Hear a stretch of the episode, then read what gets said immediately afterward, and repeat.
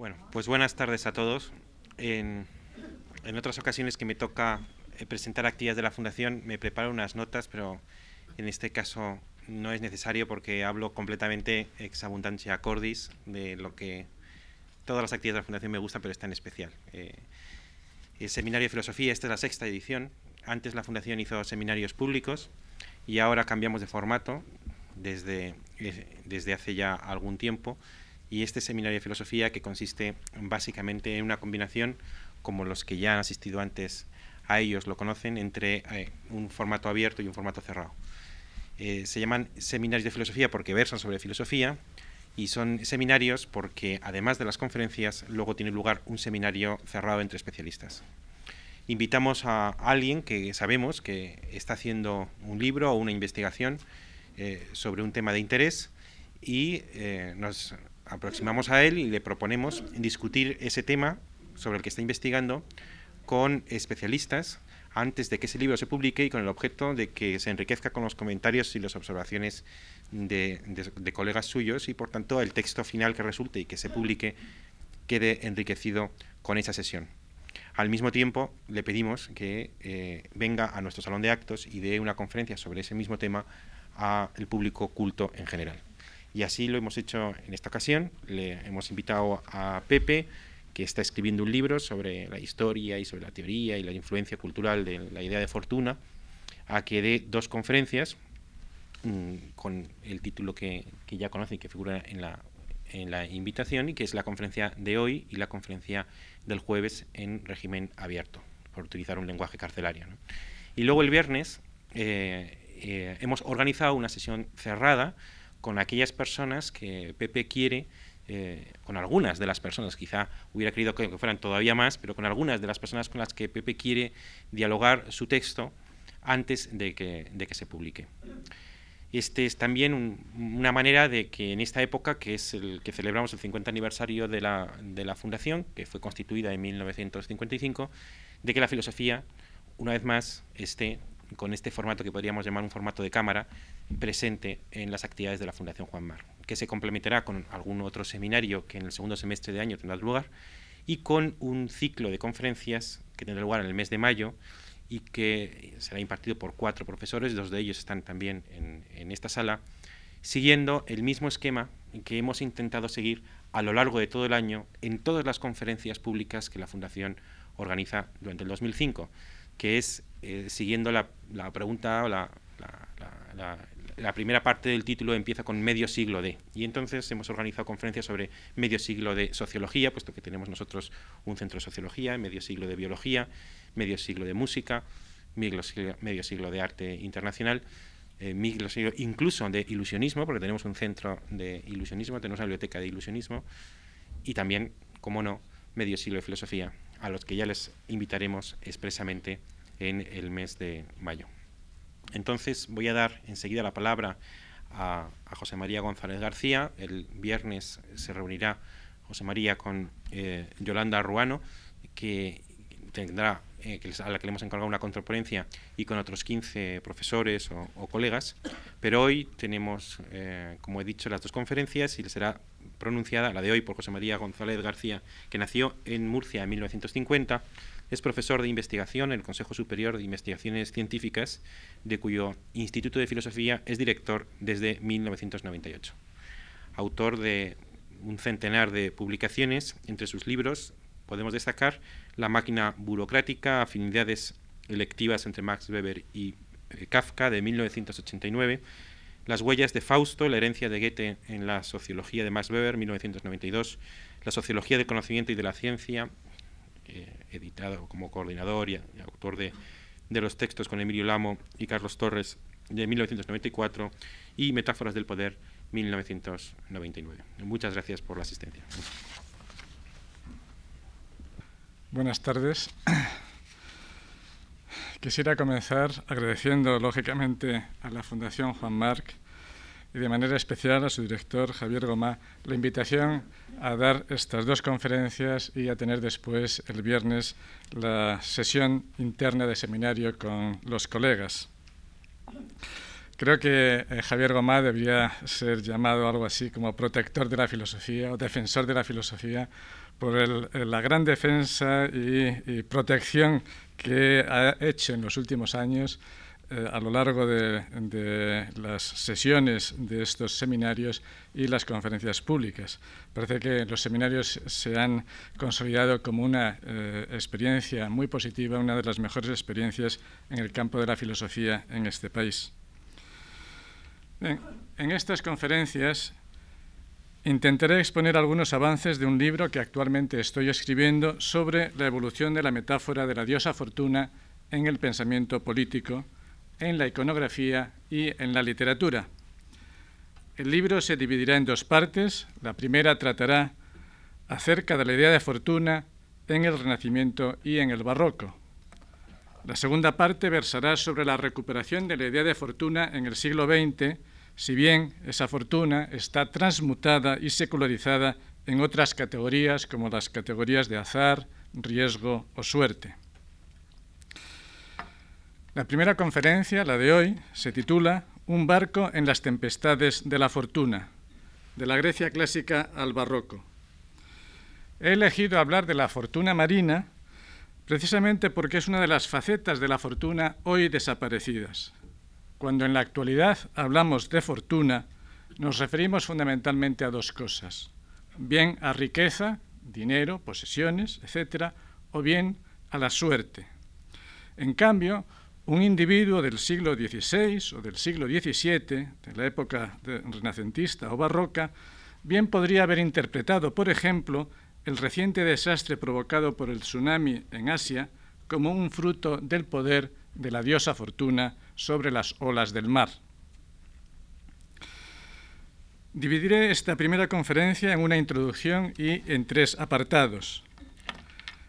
En la introducción hablaré de la fortuna como hija del mar y protectora de la ciudad. Después, los apartados estarán dedicados a los siguientes temas. El primero, a la vida personal en manos de la tormenta o de la fortuna. El segundo apartado estará dedicado a la ciudad como barco en medio de la tempestad, es decir, la versión política de esta metáfora. Y el tercer y último apartado versará sobre la fortuna de los mercaderes, es decir, la versión económica de la metáfora. Así pues, vayamos con la introducción.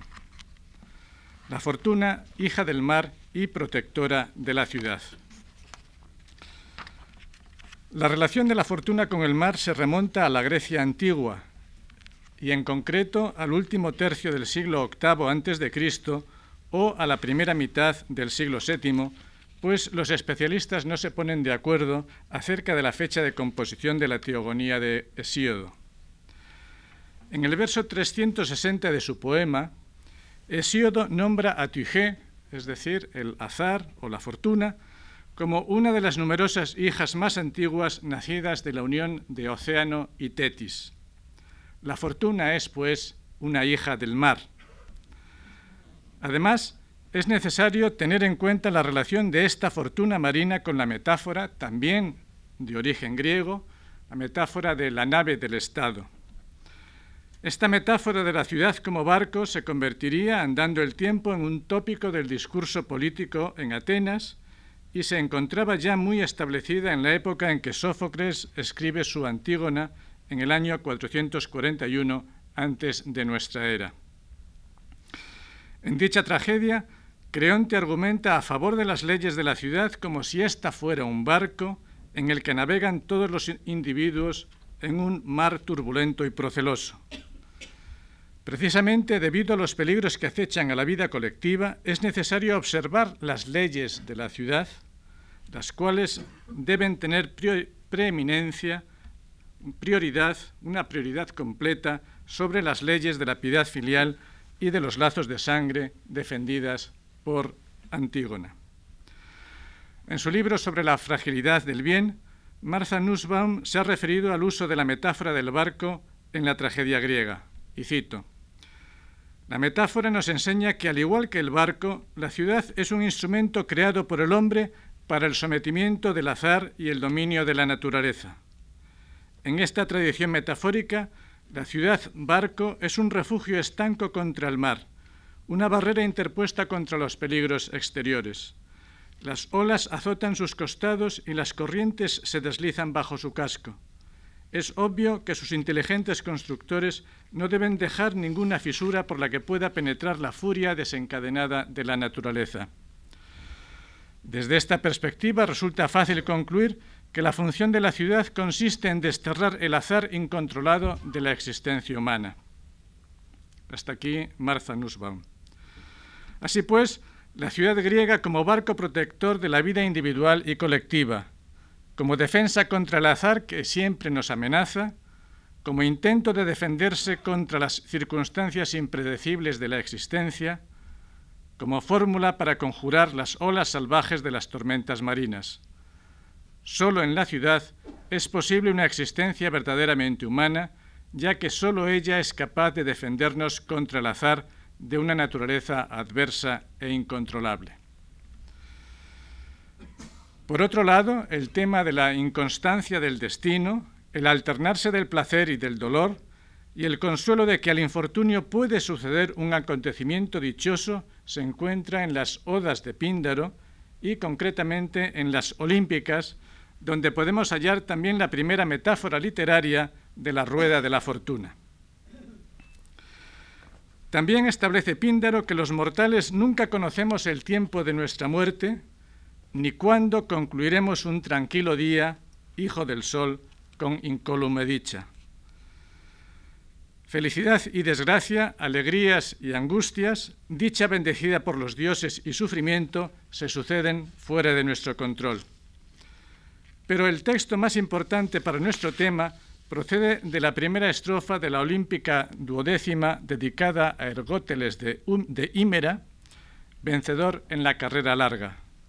Hay muchos elementos claves en esta oda.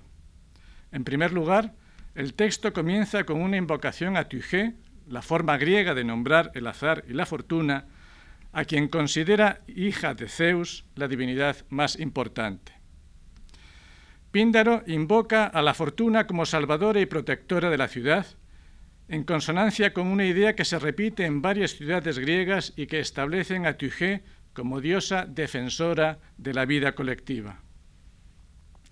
Pero además, Tugé, o fortuna, gobierna las naves en el mar y en la tierra tanto las guerras como las asambleas. De esta manera caen bajo la jurisdicción del azar tanto la navegación como la guerra, y el resultado de las deliberaciones de las asambleas públicas. Esto último nos revela el tarante aristocrático de Píndaro, para quien las decisiones tomadas deliberativamente, democráticamente, diríamos hoy, en una asamblea pública, no son racionales, sino un mero producto del azar que, que mueve los ánimos de los participantes. También Tugé es la dueña de los destinos individuales y nadie puede tener conocimiento del futuro que le aguarda. Como diosa del cambio imprevisible, hace pasar a los humanos del gozo a la prosperidad o de las borrascas a la dicha. Muy posiblemente esta metáfora, según la cual las esperanzas humanas ruedan como las olas, subiendo y bajando en círculo, sea la primera idea de la rueda de la fortuna. Como tal rueda no se representará plásticamente hasta la época romana, pero la idea surge en la literatura griega y concretamente en esta oda de Píndaro. Es importante recalcar esta original relación entre la rueda de la fortuna y el cambio incesante de las olas del mar, que dará más tarde origen a expresiones de desconfianza en la fortuna, ya que la fortuna es más voluble y más fugaz que las olas. Así pues, desde el comienzo, la fortuna ha estado ligada con el mar, pero esta relación cobrará una importancia crucial en la época renacentista, según veremos más adelante. El texto aludido de Píndaro dice así, Yo te suplico, hija de Zeus liberador, protege a la poderosa Hímera, oh tú, salvadora fortuna pues en la mar tú gobiernas las rápidas naves y en la tierra las súbitas guerras y las asambleas que otorgan consejo. Las esperanzas del hombre, por cierto, ruedan como las olas, muchas veces arriba y otras abajo, cortando ilusiones vacías. Pero nadie jamás de nosotros, terrenales, encontró venida de los dioses señal segura acerca de algún suceso futuro. Y cegados están los cuerdos saberes de lo que ha de venir.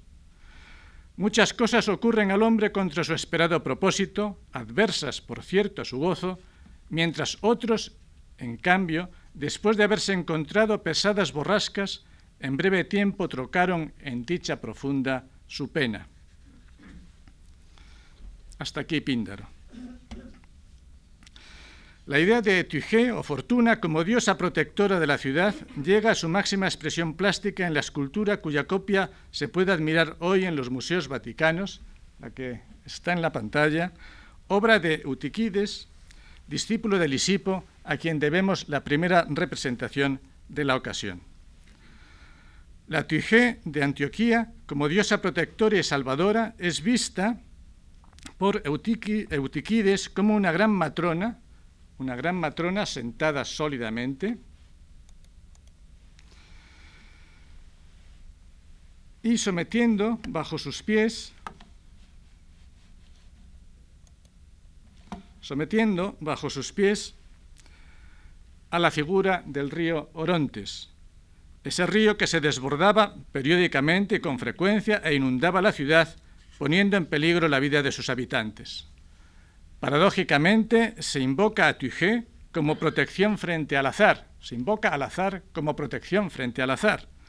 Es decir, se invoca a la fortuna frente a sí misma y se la entroniza como diosa protectora. Siglos más tarde, Maquiavelo comparará la fortuna con un río impetuoso, cuyo desbordamiento en época de lluvias amenaza la ciudad y que ha de ser vencido por la virtud anticipadora del príncipe, quien ha de construir previsoramente diques de contención y canalizar el río para que las lluvias no lo desborden. Esta escultura tuvo una gran eh, difusión en la época helenística y se convirtió en un modelo para muchas otras representaciones de la diosa Fortuna, protectora de la ciudad a lo ancho y a lo largo también del Imperio Romano.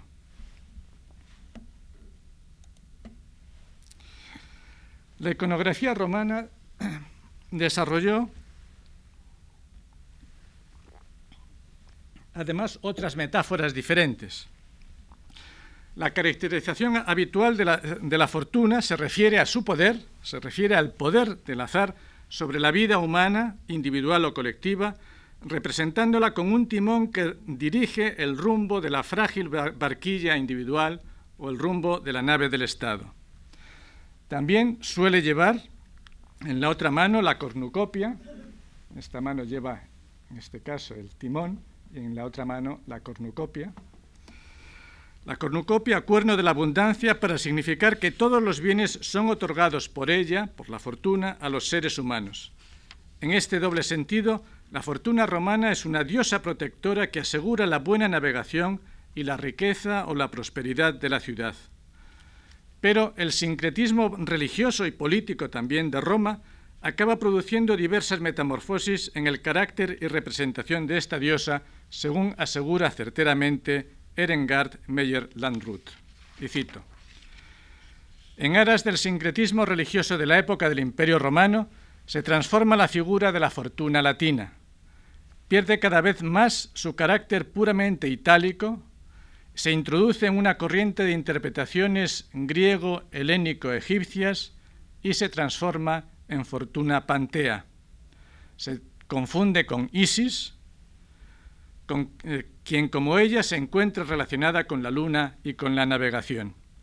Se conecta con Mercurio, dios del comercio, y se iguala con Mercurio al otorgar la suerte en los negocios y en el mar. En alianza con Marte, la fortuna está al lado de los virtuosos y recompensa la virtus del guerrero con la victoria. La fortuna concede la esperanza en combinación con spes y con fides. Muchos y diversos atributos de todo tipo simbolizan sus nuevas propiedades, ganadas en sus, simbiosis con divinidades orientales y helenísticas. Lleva la corona egipcia de Isis, como puede verse en la fotografía. Lleva o puede llevar alas, no siempre. Lleva o puede llevar una aureola, carcaj o antorcha. También el bastón de Mercurio se apoya en una esfera, en una rueda o en un timón de barco, según lo vaya exigiendo cada ocasión. Tenemos ya pues en esta época una primera metamorfosis de la fortuna que va invadiendo esferas hasta entonces reservadas a otras divinidades, hasta abarcar casi todas las actividades de los seres humanos. Por ello, no es de extrañar que a partir del Renacimiento se produzca una segunda oleada de metamorfosis en, en la cual la fortuna de nuevo amplía su poder, ya que el azar se encuentra presente en todas las facetas de la vida. Pero regresemos al tema de la fortuna marina. Esta metáfora tiene tres niveles de explicación diferentes, aunque relacionados entre sí. En primer lugar, la frágil fortuna de la barquilla individual. En segundo lugar, la ciudad como barco o la versión política de la metáfora. Y en tercer lugar, la fortuna de los mercaderes en la medida en que el éxito económico y la riqueza dependen de los viajes comerciales a través del mar. A continuación me ocuparé brevemente de estos tres niveles. Así pues, uno, en primer lugar, la vida personal en manos de la tormenta o de la fortuna. Ya la fortuna romana se fue especializando para cada, una de las facetas de la vida individual. Había una fortuna de los varones, una fortuna de las mujeres, una fortuna de los niños, una fortuna del parto, etc. En este sentido, parece lógico que hubiera también una fortuna especializada para los navegantes. Pero aquí se produce una conexión con la antigua metáfora de la vida humana como un viaje por el mar, un mar que puede ser peligroso y producir el naufragio y la muerte. El pesimismo barroco radicalizará la metáfora y Saavedra la formulará así en la última de sus empresas políticas, la número 101, dedicada a la muerte del príncipe. Dice Saavedra este bajel de la vida, fluctuante sobre las olas del mundo, solamente sosiega cuando toma tierra en las orillas de la muerte. Pero el barroco no es original en el planteamiento de fondo, pues no en vano la metáfora de la vida como un viaje por mar es de ascendencia platónica, fue utilizada profusamente por Séneca en sus diálogos y también aparece en la consolación de la filosofía de Boecio. En este autor, en Boecio, se ha producido ya una inversión completa de la idea de fortuna. De diosa protectora de la navegación se ha convertido en productora de desastres, en una figura que avanza como las agitadas aguas de un mar tempestuoso, de manera que el ser humano ha de confrontar su barco con la fuerza de la fortuna y no abandonar las velas a merced de los vientos, ya que en este caso nunca podría avanzar en la dirección deseada, sino en la que le marcaría la diosa, diosa que siempre busca su perdición. Boecio compara a la fortuna, dice que la fortuna se comporta como las agitadas aguas de un mar proceloso, cuyas corrientes cambian de dirección de manera constante, produciendo remolinos y olas peligrosas para la navegación y olas en las que la frágil barquilla de la vida individual naufraga siempre sin remedio. La concepción de que la vida está en manos de fuerzas superiores que la controlan se extiende en toda la Edad Media y tiene su expresión en el sometimiento religioso a la providencia divina, pero también en canciones populares como los Carmina Burana, en las que se recomienda el carpe diem, es decir, el vivir a fondo el momento presente como solución a la inseguridad de la existencia. Pero el aspecto que me interesa destacar aquí es la relación de la fortuna con la tormenta marina. Y esto aparece de una manera paradigmática, por ejemplo, en canciones populares, como en esta canción sefardí tradicional en la que un padre aconseja a su hija que no se vaya, que no le abandone, que no se vaya de casa, porque la mar está en fortuna. Dice la canción, Hija mía, mi pequeña, Amán, Amán, Amán, no te eches a la mar, que la mar está en fortuna, mira que te va a llevar.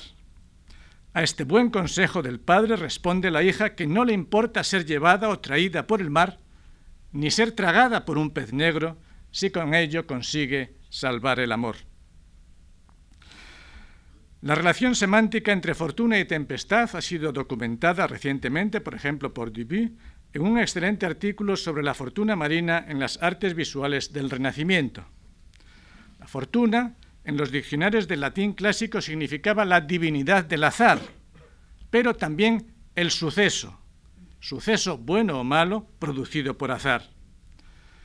Pero desde mediados del siglo XIII, esta segunda acepción de fortuna, el suceso, lo que sucede, toma un sentido particular, el sentido de la tempestad sobre el mar. El origen de esta asimilación proviene posiblemente del lenguaje de los marineros, pasa también al lenguaje de los mercaderes, pasa también al lenguaje de los artistas, así por ejemplo Leonardo cuando eh, habla, cuando quiere expresar cómo hay que eh, pintar una tormenta, dirá cómo se debe figurar una fortuna. Y pasa también al lenguaje académico, de manera que el vocabulario de los académicos de la Crusca, esa gran obra publicada en Venecia a comienzos del siglo XVII, entre las diversas significaciones de fortuna, da el sentido también de tempestad.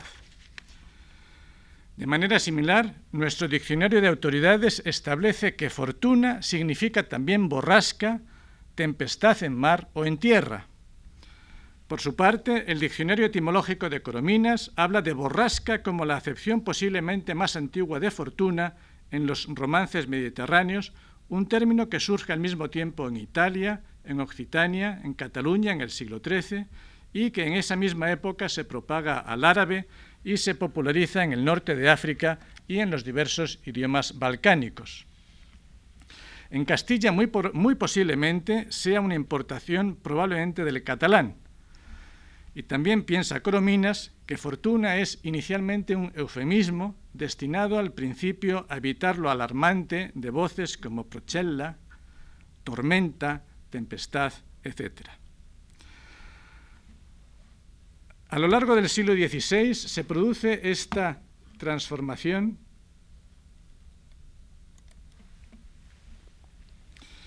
esta metamorfosis de la diosa del azar en fortuna marina responsable de la buena navegación o de la aparición repentina de la tormenta provocadora de los naufragios. Digamos que a lo largo del, siglo XVI la fortuna se embarca, la fortuna se hace a la mar y se convierte en reina de la tempestad. Como símbolo de esta recreación puede servir la representación de la fortuna subiendo a un barco, realizada en el suelo de la Catedral de Siena entre 1505 y 1508, a partir de un dibujo de Pinturicchio titulado El camino de la virtud o la historia de la fortuna. Un dibujo y una realización en el mármol del suelo de la Catedral de Siena, que guarda conexión con las versiones filosóficas de la metáfora de la vida como camino, en una de cuyas encrucijadas centrales se nos aparece siempre la fortuna. Así, por ejemplo, en la Tabula Cebetis o en el Criticón de Baltasar Gracián. Los sabios dan la espalda a la fortuna, se dirigen por un camino complicado y lleno de piedras al encuentro de la sabiduría que está arriba rodeada o enmarcada por Sócrates y por Crates, que está arrojando todas las riquezas encima la fortuna. La fortuna aparece en el margen inferior derecho, abandonando, dando la espalda a los sabios, porque no le hacen caso, y embarcándose en la barca que va a partir hacia el mar y al mismo tiempo con un pie sobre la esfera que indica su inestabilidad, pero al mismo tiempo su poder sobre el mundo. Los sabios eligen el arduo camino que conduce a la sabiduría representada entre Crates y Sócrates en la parte superior, dando la espalda a la seductora fortuna, quien abandona el lugar subiéndose en una frágil embarcación con el mástil roto, teniendo que sujetar ella misma la vela en un difícil equilibrio, con un pie encima de una esfera apoyada en tierra firme y el otro ya en la barca. Dicho sea de paso, la fortuna, a pesar de ser una divinidad pagana, penetra en las catedrales medievales y renacentistas hasta aparecer en dos representaciones diferentes en el pavimento de la Catedral de Siena. Anteriormente también había sido representada en la parte exterior de los rosetones de algunas catedrales francesas e italianas. Vistos esos rosetones desde la fachada, son concebidos como una gran rueda de la fortuna en la que diversos individuos de toda condición social ascienden o descienden en ese eterno girar inmóvil inmortalizado en la piedra de la fachada de la catedral. De la gran cantidad de versiones del poder de la fortuna marina, este es simplemente el mismo dibujo de antes, solo la parte de la fortuna, pero de las muchas versiones del poder de la fortuna marina sobre la vida individual, solo quiero presentar dos ejemplos paradigmáticos en la obra de Joaquín von Sandrart y en Rubens. Este primero podemos verlo en una misma página de la Iconología de Orum, publicada en Nuremberg en 1680. Se puede ver esta doble representación de la fortuna buena y mala. En la parte superior, la buena fortuna, Aparece también como una fortuna marina en un extraño carro, en un extraño carro alado, que está en medio de las nubes, pero con un timón bien, bien visible en la parte posterior, como si se tratara de un barco, un barco extraño, ciertamente, que va por los cielos. La diosa sostiene uno de los extremos de la, vela, de la vela inflada por la figura del viento que sopla entre las nubes.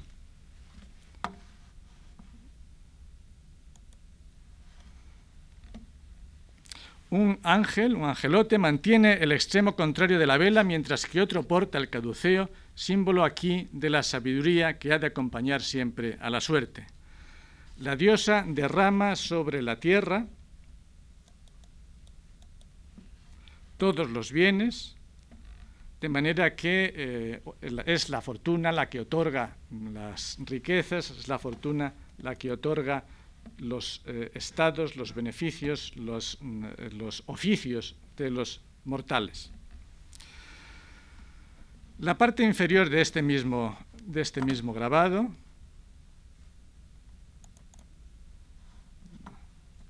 vamos a ponerlo más pequeño. La parte inferior del grabado está dedicada a la crueldad de la mala fortuna, esa mala fortuna marina que cruza a galope tendido de su caballo, ayudada por la vela, sembrando destrucción y muerte a su paso. Se desata la tormenta, los barcos se estrellan contra los acantilados, la torre se derrumba y en primer término aparecen los cadáveres de hombres y mujeres aseteados por las furias. Creo que es mejor interpretar este doble grabado en la tradición de las dos fortunas, la tradición de la buena y de la mala fortuna, a pesar de que el texto sugiere que el desastre se produce cuando la fortuna pasa sobre un caballo veloz y no es protegida por el fatum o el destino, ya que donde se encuentra el fatum no queda ningún sitio para la fortuna. Por último, pienso que la fortuna de Rubens Esta fortuna de Rubens que se puede admirar en el Museo del Prado resume acertadamente muchos de los caracteres atribuidos a la diosa en los siglos XVI y XVII. Se parece a una Venus en la seducción,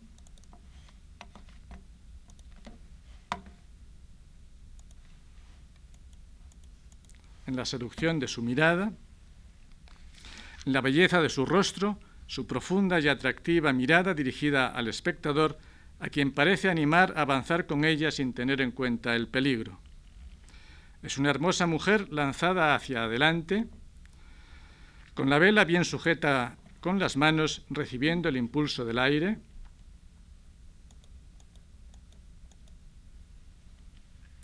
y enfrentándose a un mar embravecido y revuelto por la lluvia y el viento. Es una fortuna en movimiento, en un esfuerzo titánico por enfrentarse a la tormenta, seduciendo y animando a los hombres a ser valientes, como si fuera una versión de la divisa tantas veces repetida en la época de audaces, fortuna yubat, la fortuna ayuda a los audaces. Con un pie sobre la esfera el pie izquierdo sobre la esfera que simboliza la fragilidad, pero también su poder sobre el universo, no se arredra ante la tempestad que ella misma hace estallar y que puede también detener en cualquier momento. Aparenta prometer una recompensa cierta, pues después de la tempestad viene la bonanza, según puede verse en las aguas tranquilas y en las nubes del crepúsculo a la derecha del cuadro.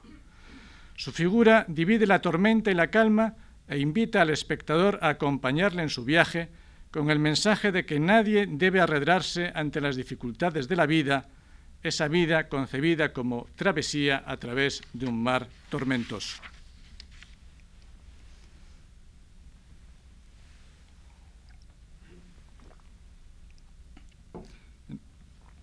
Segundo apartado, la ciudad como barco en medio de la tempestad. La fortuna romana como divinidad protectora de la nave del Estado, a la que marca su rumbo con el timón, se transmuta en el Renacimiento en una diosa peligrosa, responsable de las tormentas políticas que pueden acabar con un principado o con un reino entero. Una diosa, por tanto, de la que debemos protegernos, o mejor dicho, de la que el príncipe debe saber proteger a sus súbditos. Por ello, el dominio sobre la fortuna se multiplica como un símbolo del poder del príncipe renacentista y no es de extrañar que haga su aparición de las maneras más diversas. Así, por ejemplo, Checa Cremades se ha referido a la figura de la fortuna que adornaba el sombrero del joven Carlos, el futuro emperador Carlos V. Y la literatura geográfica conectará al príncipe renacentista con la figura de los césares romanos, e insistirá también en la relación, en la vinculación entre el César y la fortuna. De manera que Calvete de la Estrella, en su panegírico de Carlos V, se refiere directamente al poder del César sobre el mar, sobre los vientos y sobre la fortuna. Pero no solo la geografía, sino también la teoría política de la época insistirá en la misma metáfora. Maquiavelo compara a la fortuna con una tempestad, esta vez en tierra, una tempestad que hace salirse de madre a los ríos, destroza las ciudades, destruye las cosechas y que ha de ser dominada por la virtud previsora del príncipe, quien ha de anticiparse a los efectos devastadores de la tormenta. Y cito a Maquiavelo. Y comparo a la fortuna con uno de esos ríos impetuosos que cuando se enfurecen inundan las llanuras, destrozan árboles y edificios, se llevan tierra de aquí para dejarla allá. Todos les huyen, todos ceden a su furia sin poder oponerles resistencia alguna. Y aunque sean así, nada impide que los hombres, en tiempos de bonanza, puedan tomar precauciones, o con diques o con márgenes, de manera que en crecidas posteriores o bien siguieran por un canal, o bien su ímpetu no fuera ya ni tan desenfrenado ni tan peligroso. Lo mismo ocurre con la fortuna, que demuestra su fuerza allí donde no hay una virtud preparada capaz de resistírsele. Y así dirige sus ímpetus hacia donde sabe que no se han hecho ni márgenes ni diques que puedan contenerla. Y si observáis atentamente Italia, que es la sede de todos estos cambios y la que los ha suscitado, veréis que Italia es un campo sin diques y sin protección alguna porque si estuviera protegida por una adecuada virtud, como Alemania, España o Francia, esta riada no habría provocado tan grandes trastornos o ni siquiera se hubiera producido. Fortuna, pues, como un río tempestuoso que, crecido con la tormenta, provoca todo tipo de desastres y del que debemos defendernos a fuerza de virtud previsora. Y Maquiavelo concluye su analogía con una lamentación sobre la situación de Italia, lamentación frecuente en El Príncipe, ya que Italia, dice Maquiavelo, es un campo sin diques y sin protección alguna, y carece de un príncipe capaz de defenderla con su virtud, al igual que otros príncipes han sabido defender a otras naciones. La virtud política, por tanto, se considera en Maquiavelo como un arte de conjurar las tempestades marinas o terrestres, construyendo diques de contención en épocas de bonanza para que las aguas no se desborden en épocas de tormenta. Misión del príncipe será adelantarse a los acontecimientos y prevenirlos con su virtud previsora. Las lluvias torrenciales, relámpagos y tormentas terrestres constituyen la segunda categoría de las intemperies que Maquiavelo quiere evitar con la virtud de su príncipe, quien debe domeñar los desastres producidos por la fortuna. Y ya en plena época barroca, dedica Diego de Saavedra Fajardo la número 36 de sus empresas, de sus empresas políticas, bajo este título de Incontraria Duchet, a la comparación sistemática del Estado con esa nave que ha de surcar mares procelosos, que ha de estar dirigida por el príncipe como experto piloto responsable de la vida de todos, quien, el príncipe, ha de valerse incluso de los vientos contrarios para llegar a buen puerto, venciendo siempre a la adversa fortuna. Saavedra plantea incluso una definición de la política en términos marinos de conocimiento de los temporales y de saber valerse de ellos para llegar para llevar a buen puerto la nave del Estado contra todas las inclemencias del tiempo y contra todas las tormentas provocadas por la fortuna. Dice Saavedra, no navega el diestro y experto piloto al arbitrio del viento, antes valiéndose de su fuerza, de tal suerte dispone las velas de su bajel que le llevan al puerto que desea, y con un mismo viento orcea a una de dos partes opuestas, como mejor le está, sin perder su viaje.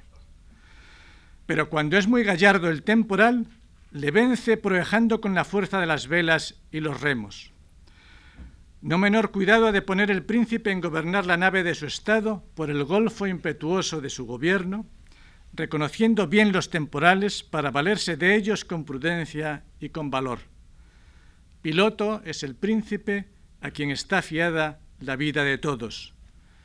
Y ningún bajel más peligroso que la corona, expuesta a los vientos de la ambición, a los escollos de los enemigos y a las borrascas del pueblo. Toda la ciencia política consiste en saber conocer los temporales y valerse de ellos, porque a veces más presto conduce al puerto la tempestad que la bonanza. El texto de Saavedra prosigue con el consejo al príncipe para que sepa combinar la fortaleza con la sagacidad, de manera que lo que no pudiera alcanzar mediante el poder sea facilitado por el arte de la navegación política, de forma que pueda llevar a buen puerto la nave del Estado.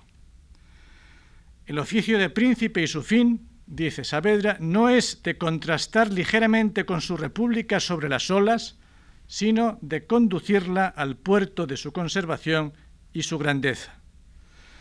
El gobernante, y nunca es más apropiado recordar que la palabra gobernante proviene del gobernalle de la nave del Estado, del timón de la nave, el gobernante ha de enfrentarse y hacer rostro a la fortuna, sin desesperar en la adversidad, sino más bien sabiendo convertir la fortuna adversa en una fortuna próspera.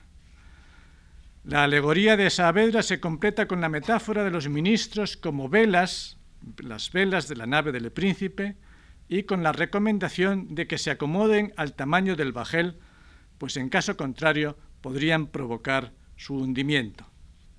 Concluye, son los ministros las, vegas, las, las velas con las que navega el príncipe. Y si siendo grandes las velas y el bajel del príncipe pequeño quisieren ir extendidas y no se amainaren acomodándose a su capacidad, darán con él en el mar.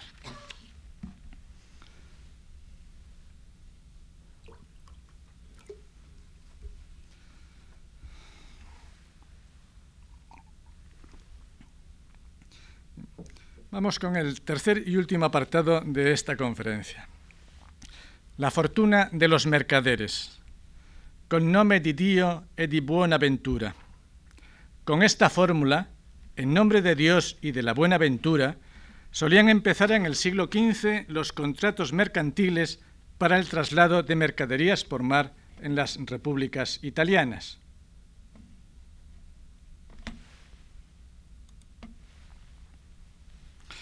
Se trata de un buen ejemplo de la pervivencia de los dioses griegos y romanos después de varios siglos de expansión del cristianismo. El nombre del, dios cristiano es invocado junto con la divinidad pagana Fortuna para conseguir el éxito comercial y llevar a buen puerto las naves de los mercaderes a pesar de todas las dificultades de la navegación por, por mares peligrosos. A esos dos elementos, Dios y la buena ventura, se añade en el Renacimiento la afirmación del individuo y la exaltación de las habilidades humanas, la destreza en el manejo de las circunstancias adversas en la navegación. De esta manera, suerte, Dios y la propia habilidad técnica para sortear los peligros de las tormentas y la belicosidad de los piratas son los tres elementos esenciales para el éxito de una travesía comercial. En palabras del comerciante florentino Giovanni Rucellai, citadas por Avi Warburg, su travesía podía ser coronada por el éxito porque navegaba muy a punto y sin ningún error. Es precisamente un estudio famoso de Avi Warburg sobre el testamento de Francesco Sassetti la fuente de inspiración de los análisis posteriores sobre este tema y también sobre él baso yo mi, mi interpretación. Warburg se refiere a la importancia de la recuperación de la diosa fortuna para los mercaderes como Sassetti o Rucellai, quienes participan del ambiente intelectual de su época al superponer la creencia en la fortuna con las creencias cristianas. Pero a esta mixtura se añadirá la necesidad de otorgar un mayor peso al esfuerzo individual en la lucha con los factores externos que favorecen o impiden el comercio y la llegada de las mercaderías a buen puerto. Ruchelay podría servir como prototipo del individuo renacentista, mercader y político al mismo tiempo en la Florencia de los Medici, que intenta responder a la pregunta por la capacidad humana de vencer los designios del destino o de la fortuna, es decir, hasta qué punto el éxito económico, el éxito político o militar depende también de la humana razón y de la inteligencia práctica y no sólo de fuerzas irracionales que imponen su sello. Debido a que las respuestas de los filósofos antiguos como Aristóteles, Boecio, Séneca, Epicteto o de los poetas italianos como Dante no le convencen del todo, pide y recibe de Marsilio Ficino una larga carta en la que éste responde a su pregunta acerca de cómo puede el hombre enfrentarse a los acontecimientos futuros, especialmente a aquellos que son producto del azar y no pueden ser previstos racionalmente.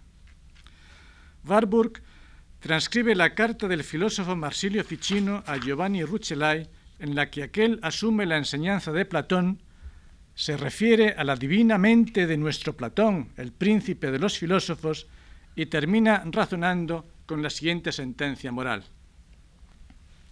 Cito, es bueno combatir a la fortuna con las armas de la prudencia, de la paciencia y de la magnanimidad. Mejor es retirarse o huir de tal guerra, de la cual poquísimos salen victoriosos, e incluso estos pocos con una fatiga intelectual intolerable y con extremo sudor. Lo óptimo es hacer una paz o una tregua con la fortuna, conformando nuestra voluntad con la suya, yendo voluntariamente donde ella quiere, de manera que no nos conduzca allí por la fuerza. Todo esto lo conseguiremos si concuerdan en nosotros el poder, la sabiduría y la voluntad. Finis Amén. En la estela del camino abierto por Avi Warburg se ha referido más recientemente a Edgar Wind a las relaciones entre la tiranía platónica y la fortuna renacentista a propósito de la interpretación hecha por Marsilio Ficino de un texto de las leyes de Platón, texto en el que Platón se refiere a tres grandes poderes que eh, tienen influencia en la vida humana y en la suerte y en el destino. Esos poderes son Dios, la fortuna, la tijé, y la habilidad, destreza, técnica o arte humanos, pues todas estas acepciones puede tener la palabra griega techné. Marsilio Ficino repite los tres elementos expresados por Platón, Dios, fortuna y técnica. E insiste además en la misma solución moral, el hombre debe conspirar junto con la fortuna en vez de huir o resistirse a ella. Unir la suerte con la destreza del piloto parece ser la mejor solución. Se trata, pues, de aprender a conspirar con la fortuna para conseguir los propios fines, los fines de uno mismo y no los fines de la fortuna. En este ambiente intelectual parece lógico que el mercader Giovanni Rucellai eligiera una representación de la fortuna en el escudo de armas para su palacio diseñado por Alberti y construido a mediados del siglo XV. Encima del león rampante que aparece en la parte de abajo de la figura y encima también del yelmo aparece un barco con la fortuna, un barco con la fortuna, la fortuna como mástil, sujetando la vela hinchada al viento.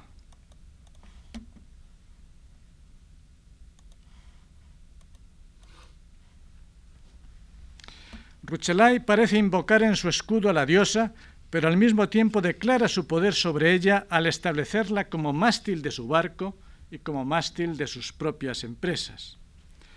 La conjunción de la suerte con la habilidad técnica del piloto que sabe navegar contra el viento puede servir muy bien de ilustración del espíritu de una época en la que los mercaderes confiaban vencer los estragos del azar a fuerza de virtud previsora y la economía no dependía sólo de la suerte, sino también de la planificación racional y del dominio sobre los acontecimientos desfavorables.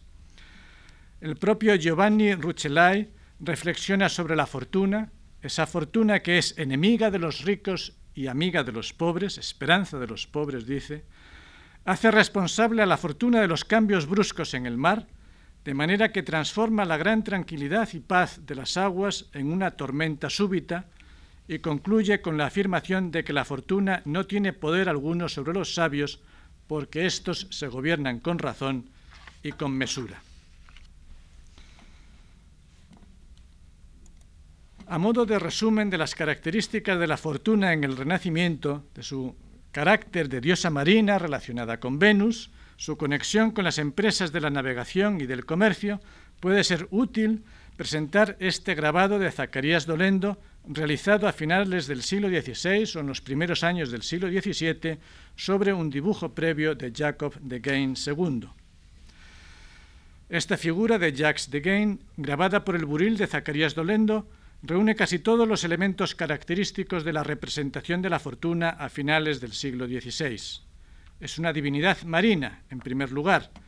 Penetra hasta el corazón de las villas portuarias con el fin de favorecer las empresas del comercio y de la industria.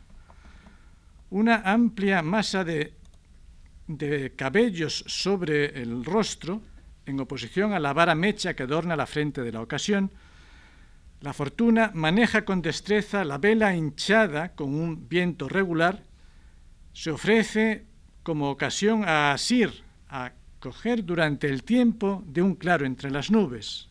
Cuando ha terminado de pasar es imposible ya recuperarla. Su desnudez significa la seducción y la concha que aparece en los pies y la concha que recoge en su hueco la bola sobre la que se posa su pies la aproxima a Venus. También Fortuna, como Venus, nace de las olas del mar. Por tanto, incluso si todas las características hacen de esta figura una fortuna favorable, una fortuna abierta a los deseos humanos, su posición, por el contrario, permanece inestable, echada hacia adelante en su esfuerzo de captar el viento, el equilibrio que intenta mantener no durará mucho. Esta imagen resume, por la sola virtud de su elocuencia formal, todos los significados que el hombre del Renacimiento y especialmente los mercaderes atribuían a la alegoría de la fortuna. Pero el éxito económico no puede estar ligado solo a la fortuna, no puede depender solo de las manos de la diosa fortuna, sino que es necesaria también la intervención de elementos racionales representados normalmente en la figura de Mercurio, el otro gran dios de los mercaderes. Las palabras iniciales del primer diálogo de un libro justamente famoso publicado en Ámsterdam en 1688 y con este largo y barroco título que dice así, confusión de confusiones, diálogos curiosos entre un filósofo agudo, un mercader discreto y un accionista erudito, describiendo el negocio de las acciones, su origen, su etimología, su realidad, su juego y su enredo, compuesto por don José de la Vega, que con reverente obsequio lo dedica al mérito y curiosidad del muy ilustre señor Duarte Núñez de Costa, todo eso es el título barroco, las primeras, palabras de este libro nos dan una primera aproximación a la importancia de la figura de Mercurio para el comercio. José de la Vega pone en boca del discreto mercader las siguientes palabras. Con razón fingieron a Mercurio, dios de los mercaderes, con alas en la cabeza y en los pies, porque los mercaderes, aunque hay algunos que no tienen ni pies ni cabeza, parece que tienen alas en los pies por la diligencia con la que caminan y alas en la cabeza por los pensamientos con los que vuelan. Mercurio, la versión romana del Hermes griego, es conocido en la mitología por ser mensajero de los dioses y dios del comercio y de los comerciantes, a quienes protegía de manera especial, pues no en vano la raíz latina de su nombre, merx, significa precisamente mercancía. Mercurio protegía también a los viajeros y mantenía la libertad de comercio y de traslado de mercancías de un sitio a otro. Pues bien, las relaciones entre Fortuna y Mercurio han sido complejas a lo largo de la historia, pudiendo tanto colaborar juntos como oponerse violentamente entre ellos. Pero el desarrollo del comercio solo es posible en la conjunción de ambas deidades. La suerte ha de ayudar a la inteligencia, la fortuna ha de ayudar a la razón económica y al buen arte de, los mercaderes. Hay muchas representaciones en la iconografía, yo solo voy a referirme a dos. En primer lugar, a esta del libro de Cartari, donde se establece un cierto equilibrio entre la fortuna, subida de, eh, de pie sobre la esfera del mundo, pero a su lado tiene depositados sobre, eh, apoyados en la roca los atributos de Mercurio. Y más interesante me resulta esta otra eh, figura,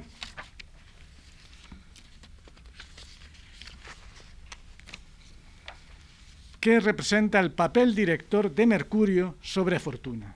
En esta figura podemos ver debida a Farinati, Paolo Farinati, es una, una, obra que se encuentra en el Museo del Louvre, podemos ver a la figura de Mercurio con su bastón, con las serpientes, sentado sobre las espaldas de la fortuna, en último término, dominando a la fortuna. La fortuna que aparece de pie de nuevo sobre, sobre eh, la esfera, en medio de las olas, y manejando el timón y la vela del barco de la fortuna. Pues bien, Mercurio debe dominar a la fortuna. Según comenta Jan Stravinsky, Mercurio, que es el arte en todas las acepciones del término, debe conducir a la fortuna sentado sobre sus espaldas, lo cual viene a representar de manera visible la fuerza de un poder mixto, es decir, la inteligencia servida por la suerte que asegura el éxito. Si bien se puede extrapolar esta unión de los dos poderes a cualquier faceta de la actividad humana, tiene un sentido especial en el campo del comercio y sirve como emblema de los mercaderes para quienes la razón económica ha de estar siempre acompañada por la suerte. Los símbolos de la fortuna marina, la vela desplegada, el timón en la mano y su equilibrio inestable sobre la esfera del mundo, a la cual, sin embargo, parece dominar, junto con los atributos de Mercurio y la relación de éste con las mercancías, nos hacen interpretar esta, esta composición de Paolo Farinati como especialmente dirigida al mundo del comercio, es decir, como un emblema que los comerciantes podían hacer suyo de una manera directa. Pero este equilibrio o este poder de la razón sobre la fortuna, este equilibrio que veíamos antes o este dominio del Mercurio sobre la fortuna, irá dando paso a lo largo del siglo XVII a otra versión distinta a medida que se desarrolla una forma cada vez más especulativa del capitalismo europeo, especialmente en Holanda. En su conocido libro sobre la edad de oro de la cultura holandesa, Simon Sama distingue tres instituciones relacionadas con el uso cada vez más ilimitado y más libre del dinero.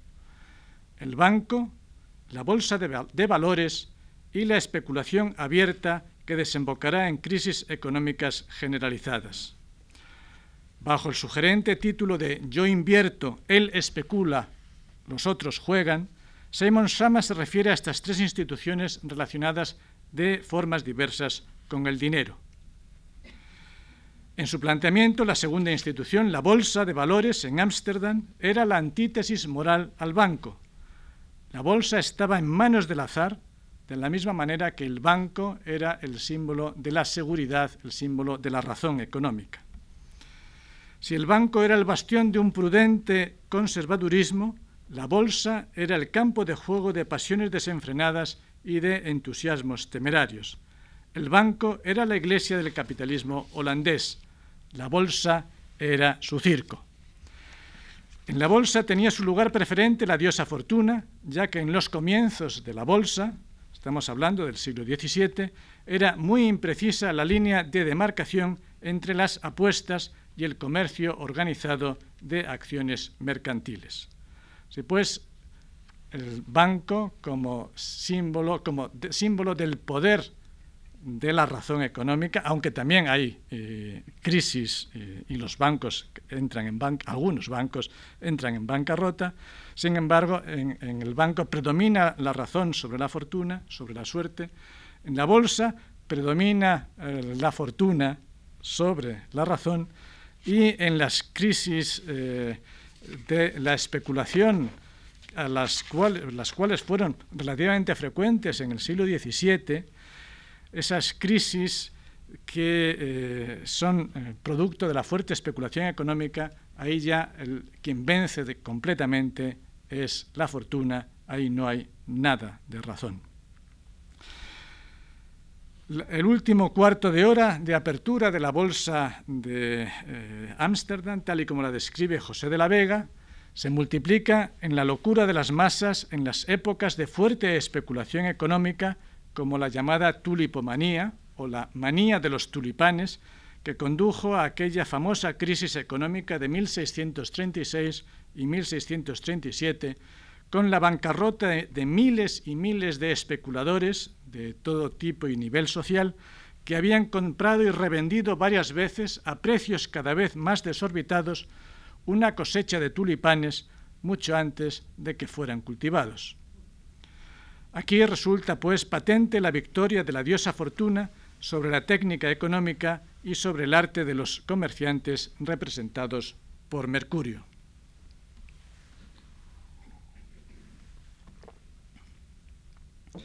Es tiempo ya de concluir.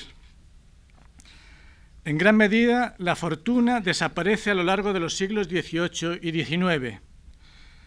En el pensamiento dieciochesco, el pensamiento ilustrado, las luces de la razón arrojan a la fortuna a las tinieblas exteriores, ya que donde hay razón no queda lugar alguno para el azar. En el siglo XIX también desaparece la fortuna en aras de la idea de progreso. Si miramos la iconografía decimonónica, las alegorías que eh, representa tienen como objeto bien a la industria o bien a la agricultura, el progreso, el trabajo o la libertad, entre otros temas, siempre temas de este tipo, pero nunca el azar o la fortuna. Solo a finales del siglo XIX la fortuna hace de nuevo su aparición lenta y pausadamente. Como ejemplo podemos ver esta caricatura política en la que se nos muestra a Bismarck, el canciller de hierro, travestido como diosa fortuna al timón de la nave del Estado alemán. Un Estado alemán que surca unos mares y unos tiempos revueltos y peligrosos. El timón de la nave